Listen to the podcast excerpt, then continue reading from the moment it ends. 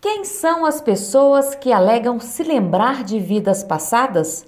O psiquiatra Ian Stevenson, pesquisador da Universidade da Virgínia, nos Estados Unidos, decidiu investigar esses relatos e iniciou suas pesquisas científicas nos anos de 1960. De lá para cá, já foram catalogados em todo o mundo mais de 2 mil casos de pessoas que afirmam ter memórias relacionadas a eventos e situações ocorridas em uma suposta vida anterior.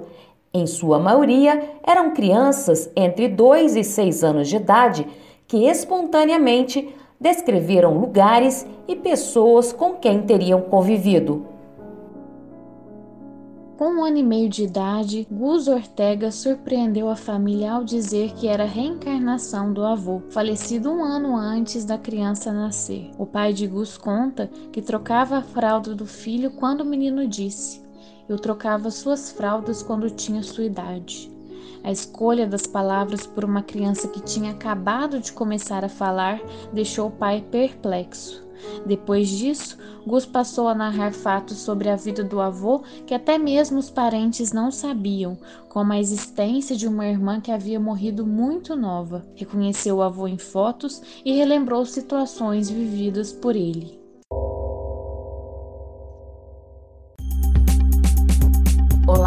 Eu sou Regina Campos e neste episódio do Fé Consciência eu converso com a psicóloga Sandra Maciel de Carvalho mestre em psicologia pela Universidade Federal de Juiz de Fora, professora e coordenadora do curso de psicologia da Faculdade Sudamérica em Cataguases e uma das autoras da pesquisa intitulada Levantamento Nacional de Casos Sugestivos de Reencarnação na População Brasileira, desenvolvida atualmente em seu doutorado pela UFJF o estudo é feito em parceria com a Universidade da Virgínia, com financiamento da Fundação Bial de Portugal. Sandra, para iniciar a nossa conversa, eu queria que você me explicasse por que você decidiu pesquisar possíveis lembranças de vidas passadas. Regina, esse interesse surgiu a partir da minha experiência como psicóloga clínica. Ao longo dos anos, eu escutei pessoas relatarem fatos que elas diziam ter acontecido antes delas nascerem. E esses fatos, eles tinham uma repercussão importante na vida delas atual, né? Se a gente levar em consideração que elas estavam falando de uma suposta vida passada, e eu percebi que eu precisava considerar esses relatos para entender melhor as histórias de vida que estavam se apresentando para mim. E como essa experiência subjetiva, ela se tornava uma questão central em alguns desses casos. Eu vou é, citar para vocês dois, dois casos que me marcaram muito. Uma pessoa, ela revelava ter muito sofrimento que ela associava ao fato dela ter voltado a nascer, segundo ela. Ela dizia que não queria ter nascido, ela dizia: Eu não queria ter vindo para cá, eu fui obrigada. E isso trazia um sofrimento porque ela não via sentido na vida dela atualmente. Era uma pessoa que já estava com mais de 40 anos, esse sofrimento ele vinha de muito tempo e ela associava o sofrimento que ela tinha com coisas que tinham acontecido na suposta vida passada. E ela fazia uma associação então de que tudo que ela vivia agora, ela não precisava ter vivido se ela não tivesse voltado. E ela, ela falava sempre: não sei por que, que eu voltei, eu não precisava estar aqui. E então tudo que ela estava vivendo agora, segundo ela, ela não precisava ter vivido se ela não tivesse voltado. A outra pessoa, ela relatava um fato que tinha acontecido na infância dela e que teria sido um deflagrador, digamos assim, das supostas memórias. E a partir desse fato que ela traz, ela ainda uma criança, ela não conseguia entender o que acontecia com ela, se abriam quadros mentais para ela e ela vivenciava situações que, segundo ela, tinham acontecido há séculos atrás e isso era muito apavorante para ela, especialmente por ser uma criança. Isso continua ao longo da adolescência, eu conheci essa pessoa já adulta, e a vida dela, de certa forma, girou muito em torno dessas vivências que ela não conseguia entender o que eram, que traziam um sofrimento muito grande para ela. Então, esses dois casos, eles são bem emblemáticos para mim, porque a partir do momento que essas pessoas puderam falar sobre isso, esse sofrimento ele diminuía. Elas podiam ressignificar o que elas estavam vivendo, entender o significado do que seria para elas agora uma outra vida, uma vida atual. E esse sofrimento, então, ele diminuía a partir do momento em que foi possível acolher esses relatos. Aos três anos de idade, Purnima Ekanayak disse aos pais no Sri Lanka que teria sido um homem em uma suposta vida passada e que teria morrido atropelado quando seguia de bicicleta para um templo onde vendia incenso. O caso foi investigado, sendo concluído que de fato um vendedor de incenso no mesmo templo citado pela menina havia morrido atropelado dois anos antes de Purnima nascer. A morte foi causada por fratura nas costelas do lado esquerdo do peito, no mesmo lugar em que a menina tinha marcas de nascença.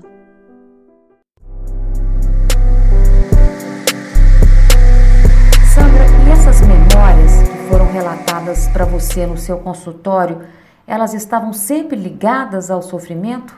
Regina, nem todas as pessoas vão afirmar isto é uma vida passada, não necessariamente dessa forma.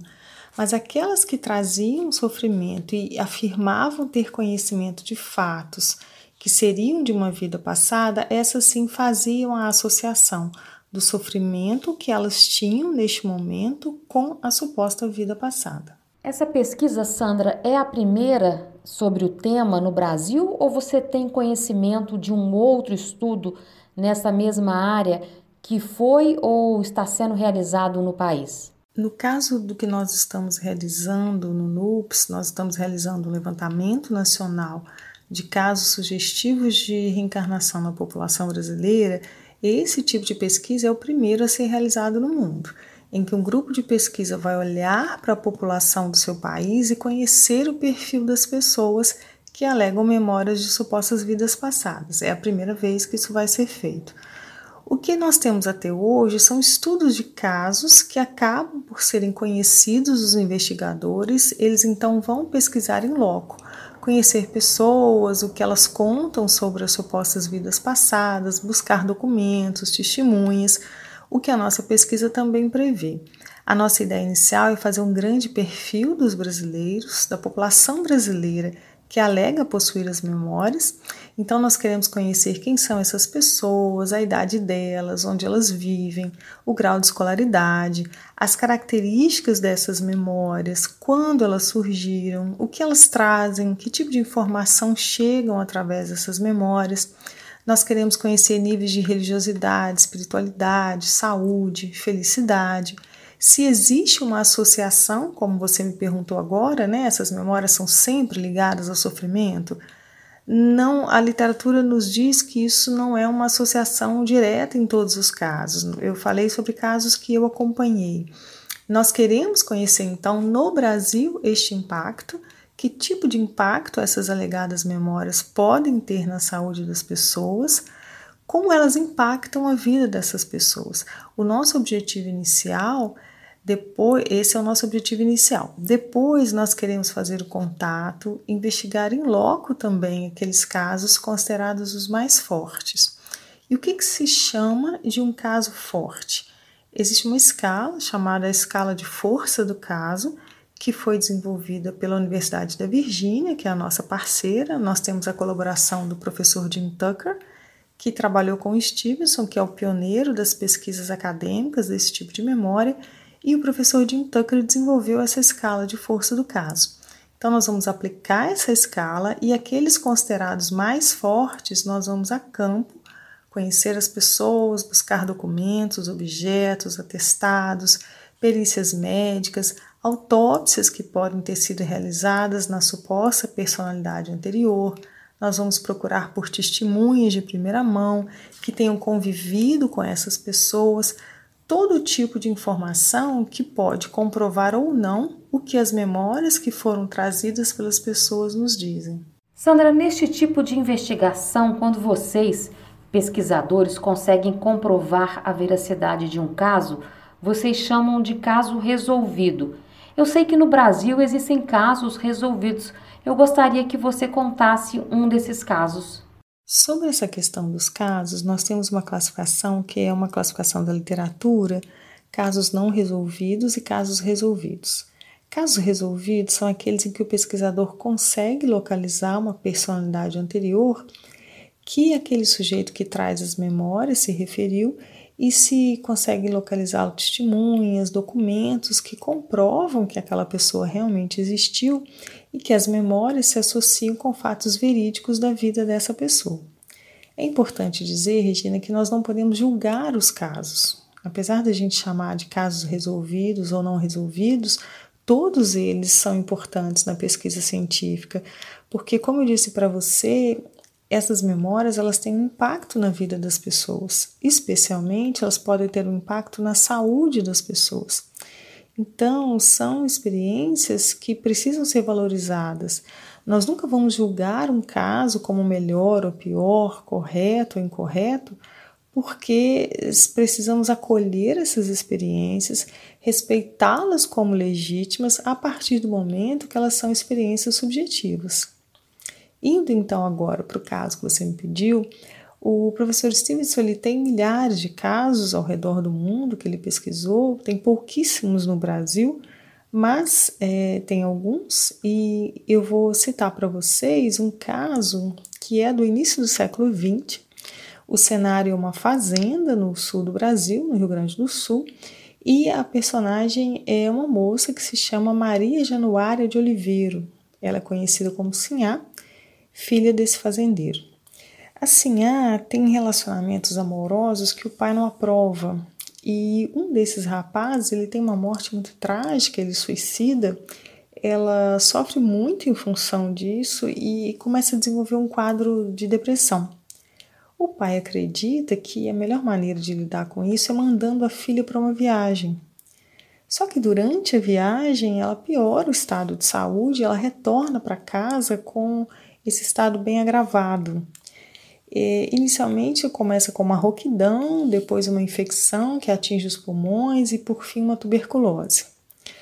Quando ela já está muito mal, na véspera dela falecer, ela recebe a visita de uma amiga. Essa amiga mora em uma outra cidade, mas usualmente visitava Sinhá. E com muita dificuldade para falar, sussurrando, ela coloca a mão na garganta, sussurra para essa amiga o que tinha acontecido. E ela diz que ela tinha se exposto voluntariamente a uma série de situações que ela sabia que iam prejudicar a saúde dela, porque ela tinha a intenção de não viver mais. Entretanto, ela fala com a amiga: Mas eu vou voltar, e eu vou voltar como sua filha.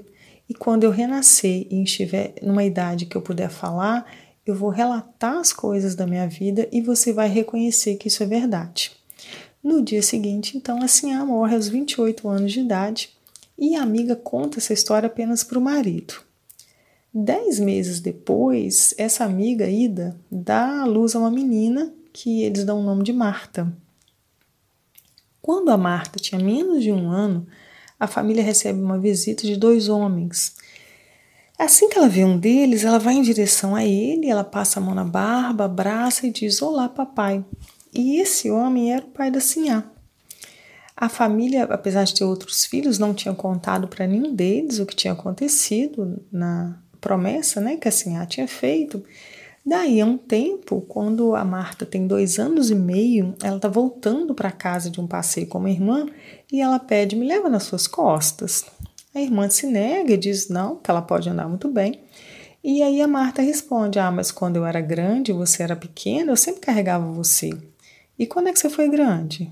Ah, na época eu não vivia aqui, não, eu vivia bem longe, um lugar que tinha muita vaca, boi, laranja. Quando elas chegam em casa, a irmã conta essa história para a mãe. E a mãe diz: Olha, minha filha, mas eu nunca vivi onde você disse ter vivido. Eu sei, mas naquela época eu tinha outros pais. Tem uma segunda irmã nessa cena, a irmã brinca com ela, ah, e na época você tinha uma empregada também, como nós temos agora. Ela fala, não, a nossa empregada era grande, tinha um cozinheiro, mas tinha um empregado que era jovem. Ele esqueceu de pegar a água e meu pai bateu nele. E ele gritou assim: Ah, me ajuda! E pediu, eu pedi para o meu pai não bater nele mais e ele saiu para buscar água. E quem que era essa senhora? Era eu mesma. Mas eu tinha um outro nome. Meu nome era Maria e eu tinha mais um nome que eu não consigo lembrar agora. A partir daí, a Marta começa a fazer declarações e ela sempre começa. Quando eu era ah, quando eu era grande, ela fala de presentes que ela teria dado a pessoas, de coisas que ela teria comprado, é, questões bem específicas, como uma rosca que ela gostava de assar, de animais que ela tinha. Ela conta como teria sido a última visita da amiga Ida, atual mãe dela, né? Que, e ela coloca a mão na garganta, sussurra para ela, demonstrando que ela não conseguia falar. Ela fala sobre o próprio velório, que teria sido o próprio velório dela. Ela diz que o pai dela atual, Francisco, tinha ido ao velório. Ela conta como ela costumava esperar a amiga Ida nas, nessas visitas regulares com uma espécie de vitrola, que deveria ser um gramofone na época, né? Então ela fala que era uma espécie de vitrola que ela colocava em cima de uma pedra para tocar música e fazia café esperando a amiga. Ela pedia muito para ir para a casa da Sinhá, o que é comum nesses casos, as crianças pedirem para serem levadas para a casa anterior, e ela só vai até essa fazenda quando ela já tem 12 anos. Mesmo assim, quando ela chega na fazenda, ela olha para um relógio que está na parede e fala: Esse relógio é da Sinhá e tem meu nome escrito atrás com letra dourada. O pai da Sinhá retira o relógio da parede e realmente estava escrito Maria Januária de Oliveira. Ela faz uma série de outras afirmações. Ela reconhece pessoas que teriam sido do convívio da Sinhá e que a família da Marta não conhecia, como uma prima da Sinhá, um ex-namorado, e que o pai Francisco pergunta a ele se ele realmente tinha namorado a Sinhá, ele confirma que sim, o que essa menina está dizendo é verdade. O Stevenson só encontra com a Marta quando ela tem 44 anos. E ele se encontra uma segunda vez quando ela tem 54 anos ela ainda se lembra de muitos fatos que ela tinha trazido na infância. Ela conta para ele que até os 10 anos ela tinha tido muitas infecções, pelo menos uma vez por mês a voz dela ficava rouca, que ela tinha crises de bronquite e que ela se sentia naquela época, nessas ocasiões, como se ela tivesse grande dentro daquele corpo e ela pensava que ia morrer. Ainda aos 54 anos, ela diz para ele que tem várias crises de bronquite durante o ano e ela tem vários comportamentos que ainda se assemelham ao que teria sido da Sinhá, como medos muito específicos. E eh, o Stevenson diz que esse é um caso importante porque o pai da Marta anotou as anotações que ela, as afirmações que ela foi fazendo ao longo da infância eh, em alemão ele fez abreviaturas em alemão exatamente para ninguém conseguir ler o que ele estava escrevendo. Só que, infelizmente, por causa disso, a família não reconhecia o que estava ali e esses documentos foram é, descartados. E, mas o pai dela é, publica num livro que ele se lembra depois desse fato, e o Stevenson diz que esse caso é um caso emblemático porque ela faz 120 declarações específicas sobre a vida de Sinhá. Então, que se esses documentos tivessem sido preservados, esse teria sido o caso mais bem documentado de todos os casos que ele pesquisou. Na Flórida, um menino afirma ser a reencarnação do avô, um policial morto por bandidos durante um assalto em Nova York. A primeira revelação ocorreu quando Ian tinha 3 anos. A mãe conta que chamou a atenção do filho para o barulho que ele estava fazendo e ameaçou batê-lo caso não ficasse quieto. Ian respondeu: Quando você era pequena e eu era seu pai, você fez muita bagunça e nunca bati em você. A partir daí, Ian começou a falar mais sobre o avô, narrava fatos e lembrava de detalhes específicos, como as cores e os nomes dos gatos que a família tinha em casa, até mesmo o apelido de um deles que só o pai usava. Outro fato que para a família reforça a teoria de que Ian é a reencarnação do avô é que o menino nasceu com um problema grave em uma das artérias do lado direito do coração, a mesma artéria rompida pela bala que matou o policial em Nova York. Aos pais, o garoto disse: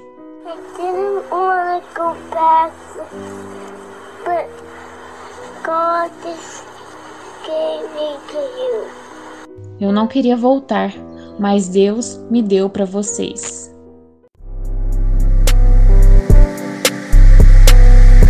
Sandra, no caso da Marta, que afirma ser a reencarnação da Sinhá, as lembranças começaram quando ela ainda era muito criança. É mais comum essas lembranças começarem na infância? Nós temos os casos que são chamados de memórias espontâneas, que foi o caso da Marta, e casos de memórias não espontâneas, porque de certa forma essas memórias elas teriam sido provocadas por alguma questão do ambiente. Algumas pessoas relatam que ouviram uma música e aí essas memórias teriam surgido, ou que elas foram a um lugar específico, fizeram regressão, hipnose, relaxamento, e a partir daí as memórias teriam aflorado. No caso das memórias espontâneas, que são usualmente os casos das crianças, como é o caso da Marta, existem características que são comuns a eles. E, por exemplo, a idade, as crianças começam a falar entre 2 e 4 anos, e por volta dos entre os 5 e 8 anos, elas param de falar sobre essas memórias. No caso da Marta, a gente vai encontrar uma outra característica comum também, que é um comportamento não usual seja pela idade da criança ou pelo contexto socioeconômico, cultural em que ela está. Às vezes esse comportamento ele se revela por uma maturidade emocional não esperada para aquela idade ou um desenvolvimento cognitivo que é superior à faixa etária em que a criança está. A Marta, ainda criança, gostava de roupas finas que não condiziam com a situação financeira da família dela.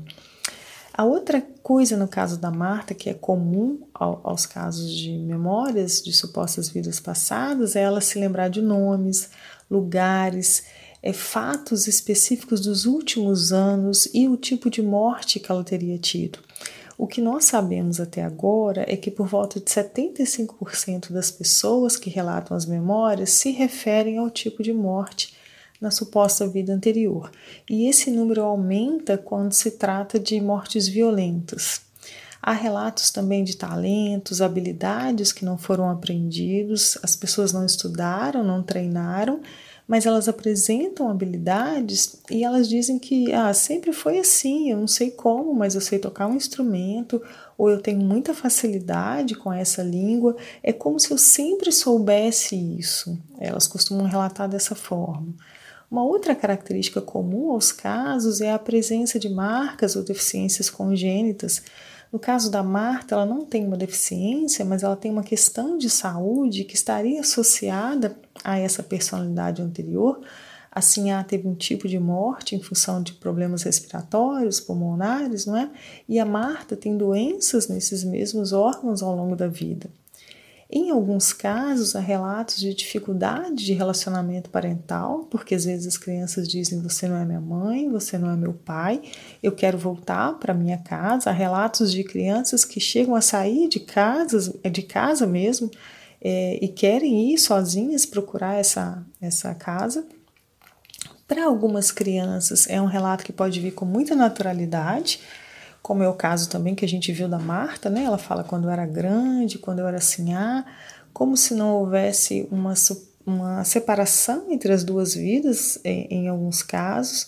Para outras, é, essas memórias elas podem vir com sentimentos fortes, é, fobias. Às vezes as fobias, esses comportamentos fóbicos, eles começam antes da criança começar a falar sobre as memórias ela, ela começa então a falar, essa fobia acompanha essa narrativa, e à medida que ela vai parando de falar, esse comportamento fóbico também tende a, a não existir mais.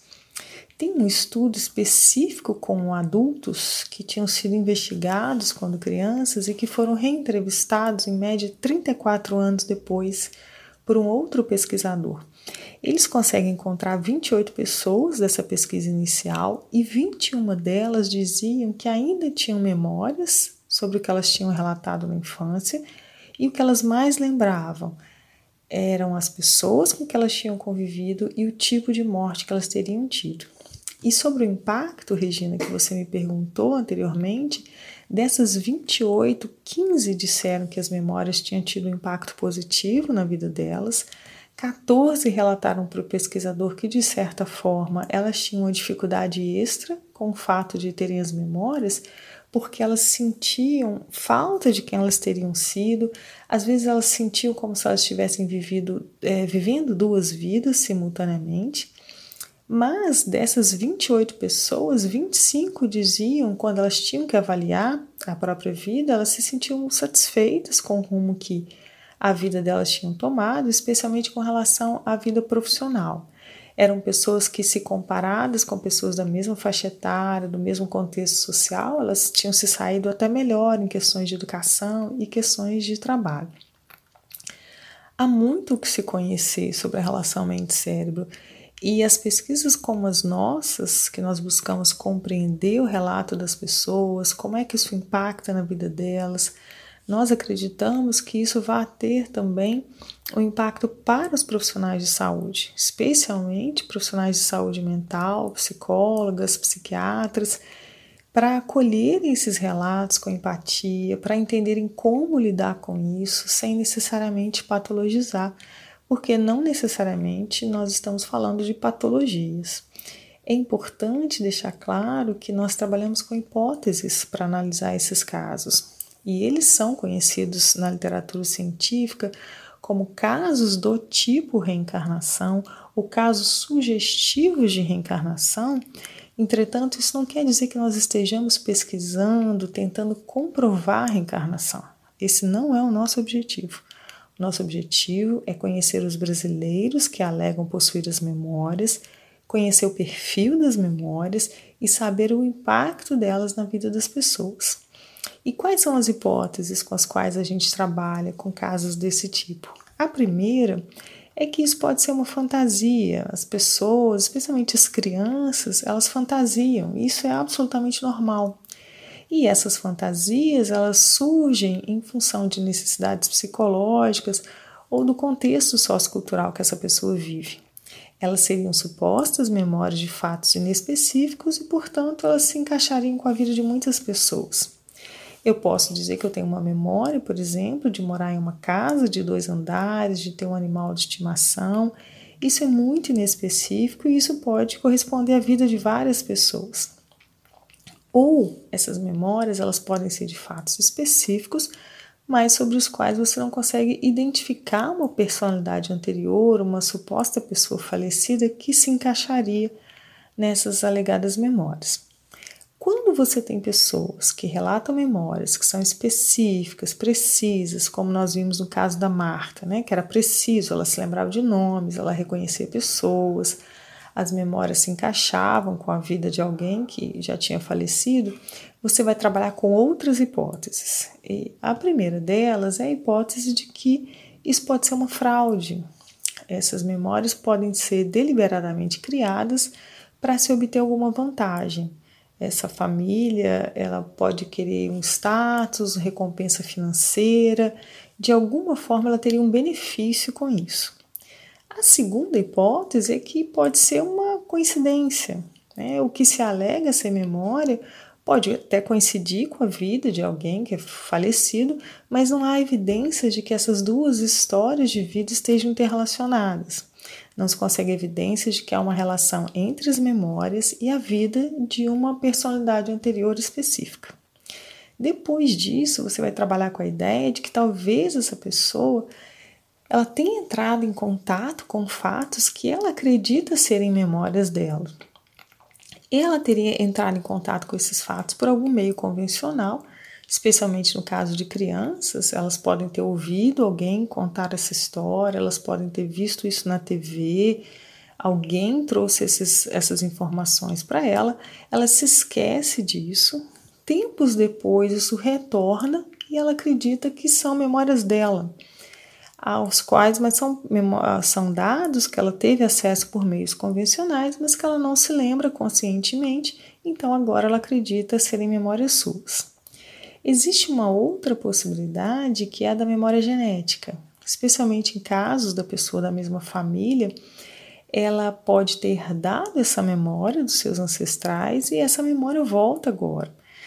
Para ficar claro para quem está nos ouvindo, é como os animais. Né? Um pássaro, quando ele é lançado, ele voa. Isso é um tipo de memória genética. Então, por exemplo, casos em que netos dizem ter sido os seus avós. Isso poderia ser para algumas pessoas um tipo de memória genética. A outra hipótese de que pode ser uma percepção extrasensorial.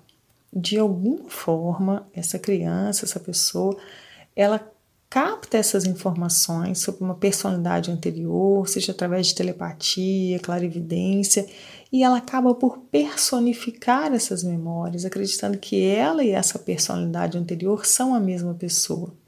Então ela captou isso de uma forma extrasensorial e agora ela diz que essas memórias são delas. E por fim, você vai trabalhar com a hipótese de que talvez exista mesmo uma real sobrevivência da personalidade ou da mente que de alguma forma sobreviveu à morte do corpo e que agora estaria novamente se manifestando um outro corpo. Por isso, o caso é conhecido como um caso sugestivo de reencarnação. O livro citado por Sandra, que conta as lembranças de Marta, se chama A Voz do Antigo Egito, de F. V. Lawrence. Para participar da pesquisa sobre casos sugestivos de reencarnação, é só entrar no site nups.ufjf.br, clicar no link da pesquisa e preencher um formulário. O nosso muito obrigada a Sandra Maciel de Carvalho pela entrevista. Este episódio foi editado por Carolina Leonel, que também narrou os casos levantados pelos pesquisadores da Universidade da Virgínia. A produção é de Davi Barroso e a trilha sonora de Romário Rodrigues. Obrigada por sua audiência e até o próximo episódio.